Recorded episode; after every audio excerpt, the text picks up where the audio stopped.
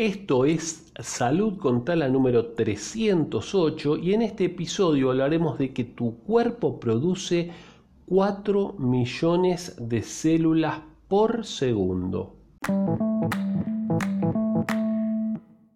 Una nota del diario 20 minutos que nos dice justamente eso, ¿sí? que nuestro cuerpo produce 4 millones de células por segundo, de las cuales la mayoría son de sangre.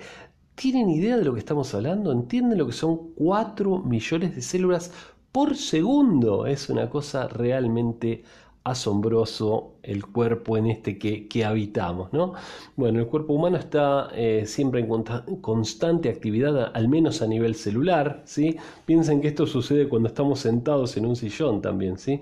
Y bueno, eh, en el Instituto de Ciencias Weizmann de Israel se hizo un estudio y se demostró que nuestro cuerpo es capaz de producir 3.8 millones de células por segundo, lo que supone una cantidad aproximada de 330 mil millones de células al día. Se trata de un cálculo novedoso sobre la tasa de renovación celular de nuestro cuerpo.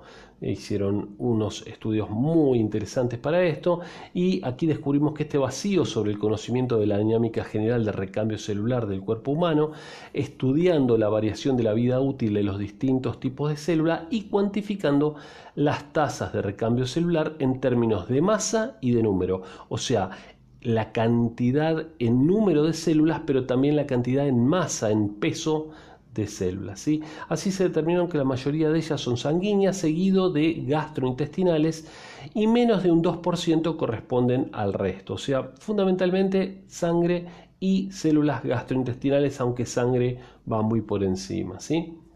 Se tomó como referencia una persona de edad entre 20 y 30 años con un peso de unos 70 kilos y una altura de unos 70, porque obviamente esto variará de acuerdo a las características fisiológicas de cada persona. Calcularon que dicha persona tenía una masa de renovación celular de unos 80 gramos por día, lo que equivale a 300.000 millones 300 mil millones de células, un número grande, 330 mil millones de células. Bueno, como decíamos, el 86% son sanguíneas, sobre todo eritrocitos, o sea, glóbulos rojos, y neutrófilos, que son un tipo de glóbulo blanco. 12% además corresponde a células epiteliales gastrointestinales, o sea, células que forman parte del epitelio, del recubrimiento interno del estómago. Después 1% de la piel y 0,1% de células endoteliales, o sea, las que rodean los vasos sanguíneos. Bueno, por otro lado, me pareció interesante destacar esta parte también. Las células muertas después tienen varios tipos de finales. Las gastrointestinales o las de la piel se desprenden. Otras son absorbidas por parásitos. Fíjense que hay pensar todo lo que está pasando en este momento dentro de nuestro cuerpo. ¿no? Y otras se reciclan parcialmente por el cuerpo tras su descomposición.